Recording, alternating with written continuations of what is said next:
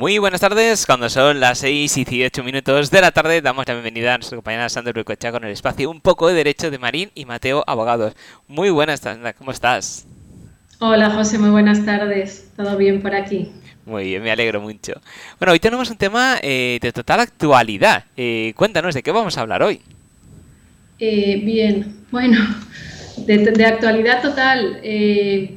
Tenemos un montón, bueno, es Vox Populi y todo el mundo está preocupado, todos estamos muy preocupados con lo que está pasando con los préstamos hipotecarios y tenemos muchas, muchas consultas en el despacho con respecto a eh, qué me conviene más, eh, dada la situación en la que estamos, seguir con mi préstamo con el interés variable o negociar o intentar un nuevo préstamo eh, con un tipo fijo de interés en el que eh, la variabilidad de los índices de, referencia del, tipo de interés no me afecte, no me peguen los sustos que nos, que nos, han venido de repente a todos pues eh, ahora en, a final de este año. bien, voy a comentar un poquito de a lo que estábamos acostumbrados los últimos 10, 12 años y, la sorpresa que hemos tenido de repente en los últimos 3-4 meses. Bien, eh, a ver, estamos acostumbrados a que el Euribor, desde el año 2008 yo creo que fue, 8, 9, a ver, yo creo que, eh, bueno, empezó a bajar el Euribor los últimos años hasta unas bajadas tan, tan, tan importantes eh, eh, que, incluso hasta ahora ha estado en negativo. O sea, el que un índice de un tipo de interés del préstamo de dinero estuviera en negativo y fuera perjudicial para el banco, es casi el banco tenía que eh, pagarte por haber, eh, haberte prestado dinero, pues era algo que, era un poco inconcebible, pero vamos, llevamos muchos años en esa tónica, la evolución ha ido a, menos, a menos, a menos y estábamos acostumbrados a que estuviera negativo. Y eh, como sabéis, bueno, luego el tipo de, ahora os lo voy a explicar, pues se le aplica un diferencial. Estos diferenciales pues antes eran bajitos.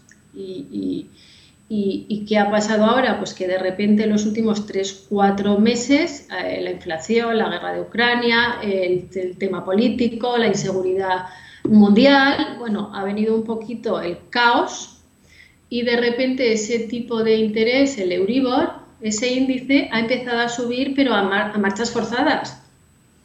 Entonces, claro, cuando ha llegado la revisión de mi préstamo, de repente viene el susto de decir, oye, de lo que estaba pagando de tipo de interés, ahora estoy pagando dos o tres veces más. ¿Esto va a seguir subiendo? ¿Esto me va a perjudicar? Eh, ¿Esta subida de cuota la voy a poder asumir? ¿Dónde está el tope?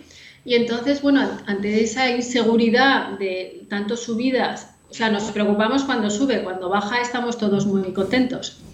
Eh, pues esa inseguridad de esa variabilidad pues eh, eh, está llevando a intentar buscar algo fijo, es decir, cambiar mi préstamo a, en vez de a un sistema de interés variable que fluctúa según fluctúa el, sistema monetario o la estabilidad mundial, que aplicar un tipo fijo, es decir, pase lo que pase, yo siempre voy a pagar un tipo de interés de tanto fijo.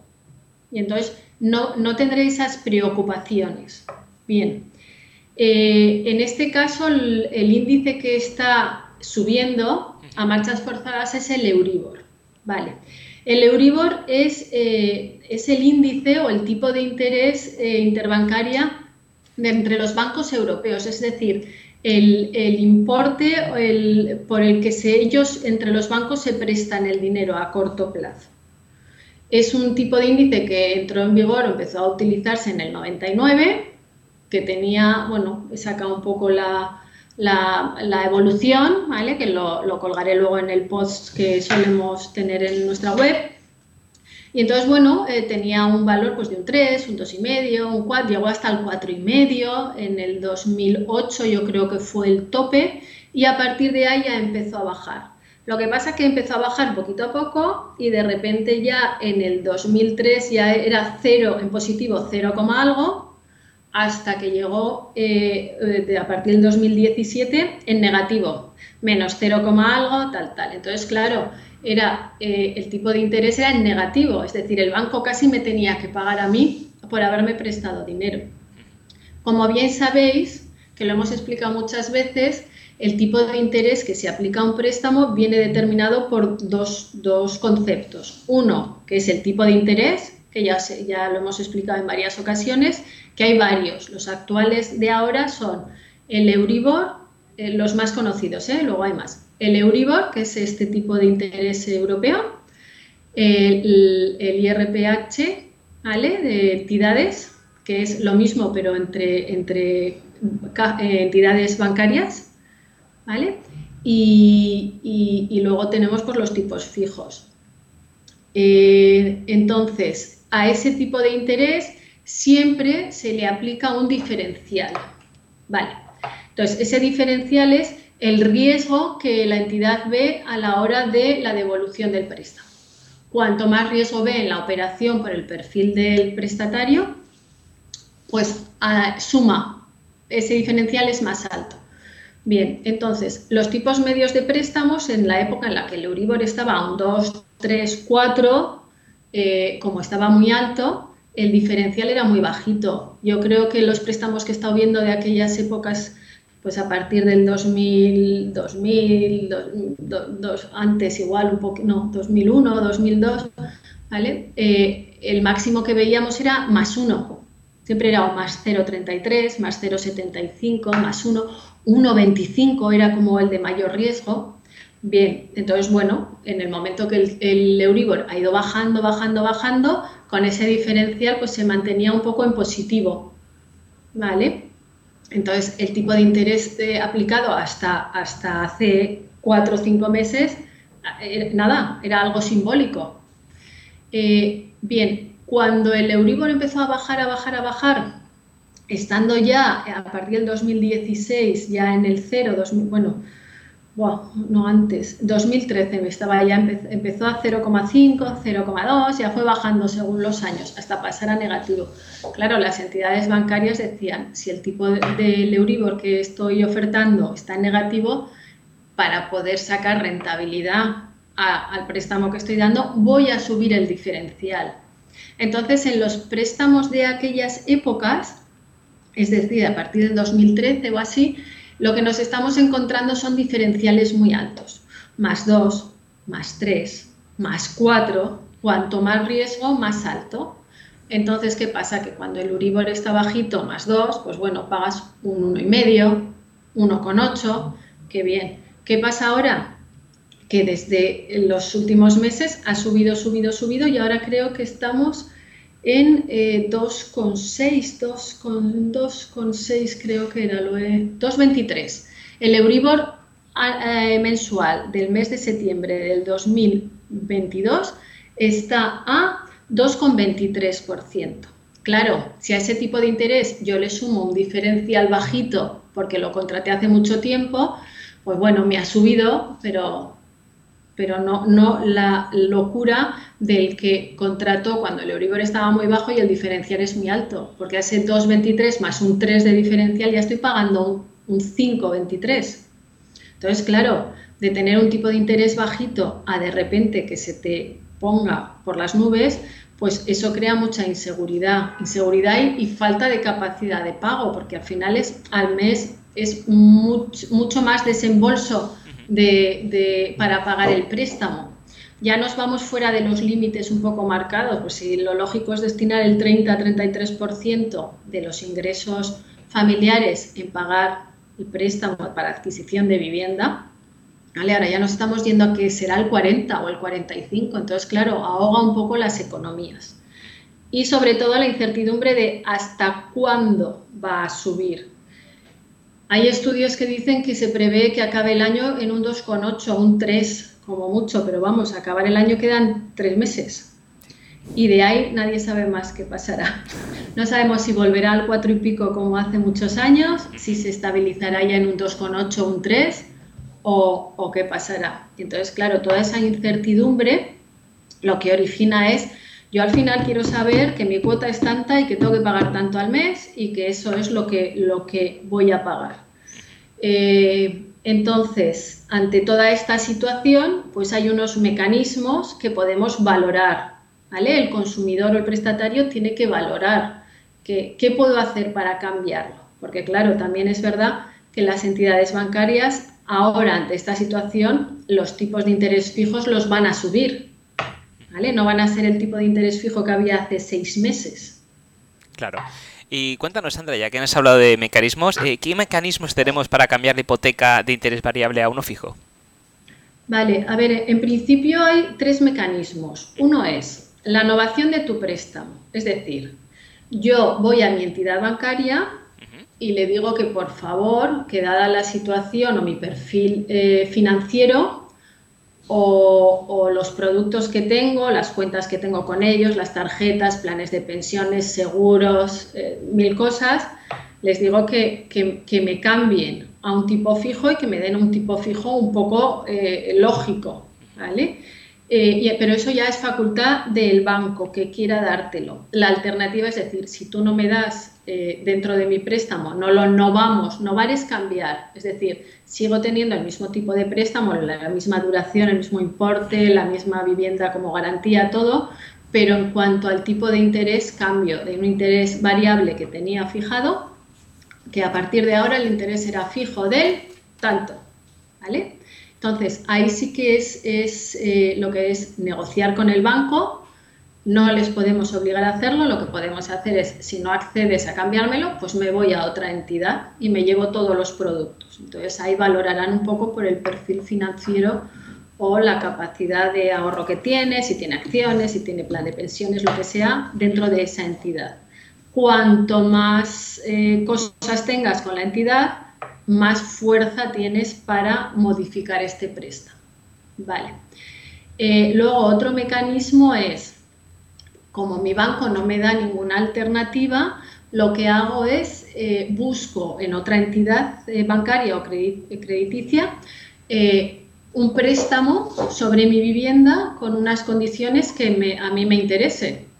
Entonces, lo que se hacen es, se cancela el préstamo que yo tengo con la entidad con la que estoy trabajando y hago una nueva, un nuevo préstamo hipotecario sobre la vivienda. Es decir, con el nuevo préstamo cancelo el que tengo y entonces ya las condiciones que se me aplican son las del nuevo préstamo. Y luego tengo la posibilidad de subrogación, es decir, subrogación en cuanto a la entidad acreedora. Me llevo mi préstamo a otro banco y ese banco ya me cambiará las condiciones. Vale, esos son un poco los tres mecanismos que, tenemos un poco de negociación. ¿Y esto cómo, podríamos hacerlo, Sandra? Vale, eh, bueno, en principio ya lo he explicado un poco antes, eh, negociando con la entidad o buscando, buscando hacer una comparativa de un montón de préstamos, de entidades. Cada préstamo, cada entidad tiene sus productos estos productos eh, bancarios, hipotecarios, eh, hay algunos que vienen condicionados a, eh, te aplican un tipo de interés más alto, pero si contratas con ellos, si tienes nóminas, seguros, plan de pensiones, son bonificaciones, entonces te va bajando. Hay que estudiar muy bien cada una de las condiciones de los nuevos préstamos a tipo fijo que hay ahora en el mercado. Entonces, una vez que, el cliente o el consumidor haga el estudio, determinará si, eh, hay alguno que, le parece que, que, se acorde un poco a su situación o a lo que él cree que debe tener, si su banco se lo, eh, se lo da con esas condiciones y si no tendrá que ir a otra entidad, buscarlo y hacer la, la cancelación y un nuevo préstamo.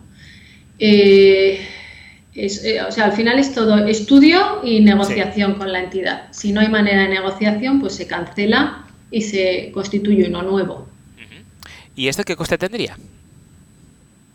Vale, a ver, según que, cada uno de los préstamos. Bien, si hacemos novación con nuestra entidad, o sea, yo tengo mi préstamo con el banco a un tipo de interés variable, Y he negociado con ellos y en base a unas negociaciones y pues bueno, igual me, me, piden que contrate con ellos algún tipo de producto o algo para que me den esas condiciones. Ya es negociación pura y dura con la entidad bancaria. Eh, a ver, en principio esa innovación, si se hace a una vez transcurrido los tres primeros años del préstamo, no tiene coste ninguno. Si se hace antes de que hayan transcurrido los tres años, creo que es un 0,15% del capital que, es algo simbólico. En, un préstamo de 100.000 euros pendientes son 150 euros. Como comisión por penalización por modificar el préstamo dentro de los tres primeros años. A partir del cuarto ya no, no pueden aplicarte nada. Y el préstamo se quedaría igual. ¿vale? Entonces, eso tiene muy poco coste. Vale. El que es más caro es el de eh, nuevo préstamo y cancelación del anterior. ¿Por qué? Porque el nuevo préstamo no me va a suponer ningún coste, porque según la, ley de, crédito al consumo de 2019, eh, todos los costes los debe asumir el banco para nuevos préstamos, para constitución, es decir, gasto del, del notario, registro, gestoría, todo, ¿vale? pero sí que tendré que asumir yo los gastos de la cancelación hipotecaria. Vale, yo para cancelar un préstamo lo que tengo que hacer es primero pagarlo, que normalmente se hace entre entidades. El nuevo banco hace una transferencia al banco en el que tenía yo el préstamo y lo cancela económicamente. Pero hay que hacer en la notaría, acto seguido, o en el mismo acto que se constituye el anterior, la cancelación hipotecaria, porque tengo cancelado el préstamo económicamente, al banco 1 no le debo nada, pero en el registro de la propiedad hay una anotación, una carga, que es la hipoteca a favor de ese banco. Entonces, para cancelar eso se hace en escritura notarial. Hay que hacer la escritura de cancelación hipotecaria. Entonces, eso tiene el coste del notario, que estaremos al final, bueno, el notario, el registro de la propiedad hay que liquidar el impuesto, pero es cero, ¿vale? Hay una exención, pero hay que tramitarlo, en, este caso en la Comunidad Valenciana, en el PROP, y, eh, eh, eh, y llevarlo al registro. Y luego la gestoría, la empresa que se encarga de gestionar todo eso, que normalmente es la gestoría del Banco 2. Entonces, esto al final yo creo que tiene un coste máximo de, entre 1.000 y 1.200 euros. ¿Vale? Entonces, habría que valorar si por 1.200 euros me compensa cambiar el préstamo a tipo de interés fijo por la duración que me queda y, por el tipo de interés que me van a aplicar. Vale, y luego el de subrogación tampoco eh, a otra entidad tampoco tiene coste. Ahí, ahí sería lo mismo. Eh, si lo hacemos dentro de los tres primeros años del préstamo, tendríamos una comisión del 0,15, a partir del cuarto 0 nos pueden pedir la tasación hipotecaria, es decir, ya que me voy a quedar yo con el préstamo que tenías, con las condiciones y no, y no vamos, ¿vale? Cambiamos solo el tipo de interés, quiero que se vuelva a tasar la vivienda para ver si realmente tiene el valor que se le daba en la otra escritura y si no modificarlo, ¿vale? Entonces ahí el otro banco puede ser que te eh, cambie eh, otras condiciones. Bien, esto en la situación actual en la que es más beneficioso el tipo de interés, pero nadie sabe si dentro de un año, de dos, el Euribor va a volver a bajar. Y entonces, si ya tenemos una, un fijo, ¿vale? Un tipo fijo, luego volver a cambiar, no sé si ya va a ser tan fácil, ¿vale? Entonces, pienso que hay que valorar muy bien, hay que buscar la tranquilidad o la seguridad jurídica y económica y, sobre todo pues es una decisión muy personal de cada uno. Yo no sé qué es mejor, si el tipo de interés variable o el fijo, porque del tipo de interés variable me he venido beneficiando muchos años, que ha estado en negativo. Y ahora cuando ha subido quiero un tipo fijo, pero yo no sé si va a volver. ¿Vale? Entonces, eh, sí, hay predicciones, hay evoluciones, pero nadie pensaba que un tipo de interés fuera negativo. Y hemos estado muchos años, pero muchos años desde, desde 2017, 2016-2017 en negativo. ¿Vale? Que es, una cosa muy rara. Entonces, bueno, que está ahí la posibilidad, que yo creo que tampoco es la panacea, Y, pero bueno, esa elección de cada uno, no, no sé. Es como, es como cuando inviertes en bolsa, que no sabes si va a subir o va a bajar, si vas a ganar o vas a perder. Claro. Vale, entonces mm, hay selección de cada uno y sobre todo un poquito la tranquilidad. El conseguir un tipo de interés fijo, como estaban dando hace un año o dos años, que eran tipos de interés de uno y medio, un 1, un, un 2, pues yo creo que las entidades no lo van a dar. Pero bueno, cuando entras así en tipos y préstamos tipo fijo, hay un montón de entidades que, te, que, te, que sí que están eh, fijos asequibles. Lo que pasa que hay algunos que te piden eh, vinculación, es decir, o sea, la vinculación en sí no es, no, es, no es válida. Lo que te hacen es, yo te doy un tipo fijo del 3, pero si me contratas esto y esto y esto, te aplicaré una bonificación y pagarás un 2 fijo, mientras cumplas esos requisitos. Y esa es la situación que tenemos, José. Entonces, claro, cuando a mí me llaman y me dicen, ¿qué hago? ¿Cambio o no cambio? Es que es la elección, no lo sé. es difícil. Hombre, a día de hoy, por cómo está subiendo, sí que, sí que te da más tranquilidad tener un tipo fijo. Pero un tipo fijo, yo creo que más del 2, 2 y medio, es que no lo sé. Porque te puede beneficiar 3, 4, 5 años o los 20 que te quedan de préstamo, no lo sé. O puede ser que dentro de dos años vuelva a caer el Euribor a, valores muy bajos. Claro. Entonces, bueno, eh, es una decisión personal, muy meditada, muy estudiada, con todo los, lo que conlleva el cambio y las condiciones del préstamo. A ver, los, los que suscribieron eh, recientemente, cuando estaba el tipo de interés en negativo, un Euribor más 3, pues sí que les voy a recomendar que se vayan a un tipo fijo del 2,5, incluso del 3, porque el 3 ya lo tiene, todo lo demás ya es, es, es de más. Claro.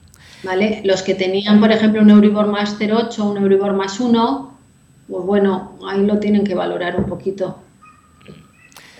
Pues sí, además, eh, si siempre decimos que es importante asesorarse con grandes expertos para tomar decisiones y evitarse sustos y que cada caso es particular, con lo que nos has contado creo que más razón aún para asesorarse de grandes expertos para que, aunque la decisión sea personal, pero al menos tener las bases sobre la mesa claras eh, sobre qué camino coger y qué repercusiones puede haber de una a otra. Sí, porque también puede ser, José, que ahora me viene a, a la memoria. Eh, que te ofrezcan un tipo fijo. A ver, la, entidad bancaria al final busca rentabilidad, entonces, eh, que no ves el préstamo en cuanto al tipo de interés, pero que ellos te condicionen la operación a que se vuelva a tasar la vivienda, por ejemplo, y el valor que le dieron a efectos de subasta en el 2008, que estaba muy alto, te lo actualicen ahora. ¿Vale? Y entonces eso también lleva connotaciones. Si tú pagas y vas a pagar el resto del préstamo, te da lo mismo. Pero el cliente tiene que saber que si por lo que sea eh, entra sin ingresos, sin capacidad total de pagar el préstamo, las consecuencias de ese cambio de valor a efectos de subasta, por ejemplo, ¿vale? Entonces, eh, hay que intentar que el cambio solo sea del tipo de interés, que no aprovechando se cambien otras condiciones, ¿vale? Porque ganas en una cosa pero pierdes en otra. Y por lo menos que el cliente lo sepa y que valore y que sepa las consecuencias. Pues asumo, porque yo lo voy a pagar siempre, porque la cuota que me queda es, va a ser asequible siempre, no lo sé. ¿Vale? Entonces hay, hay, que, hay que buscar un poco el, la transparencia. Es decir, te dan esto, pero te quitan esto, tal, tal, pero que, que sepa el cliente a lo que se atiene con el cambio. Y puede ser que no, no, se consiga ningún préstamo nuevo, que el banco no quiera innovar y que, que ningún banco quiera subrogarse en el préstamo.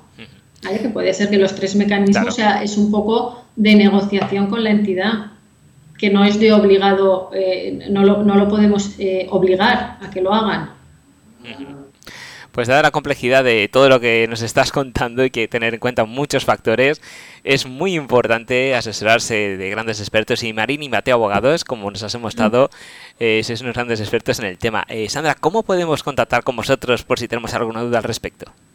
Vale. Bueno, eh, lo más fácil es a través de, de nuestra web, que es www.marinimateoabogados.es eh, a través de nuestro correo de info arroba marinimateo.com o llamándonos por teléfono 96 320 2876. Estupendo. Y, allí, pues bueno, ya sea por un mecanismo o por una forma de otra, al final pues nos ponemos en contacto con los clientes y ya concertamos reuniones o presencial o, telefónica o videollamada o lo que fuera, ¿vale? Luego ya y, y, además cada caso es distinto porque cada uno tiene sus circunstancias económicas, familiares, patrimoniales y demás. Entonces eh, es difícil asesorar o dar, lo mejor es, esto, no, o sea, hay que analizar cada caso de forma muy minuciosa para, para desde nuestra opinión, explicarle los pros, los contras, las posibilidades que hay y que luego el cliente decida, pero que decida eh, en consecuencia a toda la información que le podemos dar. Estupendo. Pues muchísimas gracias, Sandra. Un placer, como siempre. Nos vemos y escuchamos en el siguiente programa. Gracias a ti. Buenas y tardes. nos vemos pronto. Muy bien. Gracias, José. Adiós. Adiós.